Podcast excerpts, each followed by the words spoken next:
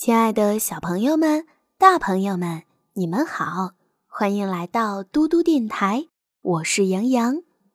今天要为小朋友们讲的睡前故事是《克雷洛夫寓言》。今天我们听到的是大象当官儿。森林中的动物选取大象当他们的父母官儿。一般的来说，象都是比较聪明的，然而。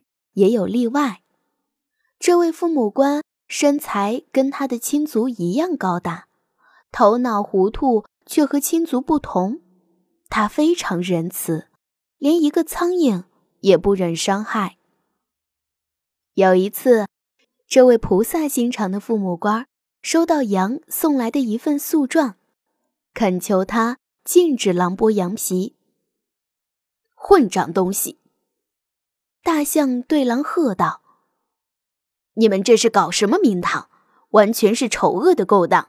谁批准你们抢劫的？”“并非抢劫，大人。”狼辩解道，“这实在是一种制度。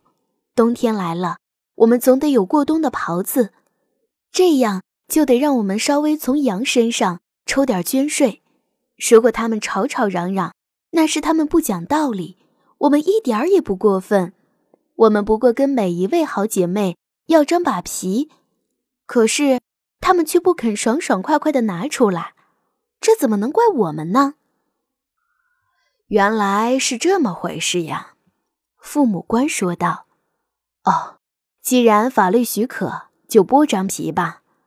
除此以外，可不能动他们一根毫毛，不公平，我可不答应。小朋友们。今天的故事就讲到这里了。如此糊涂的父母官，你见过吗？我是杨洋。如果你喜欢听杨洋讲故事，可以让爸爸妈妈关注微信公众平台“嘟嘟 radio”。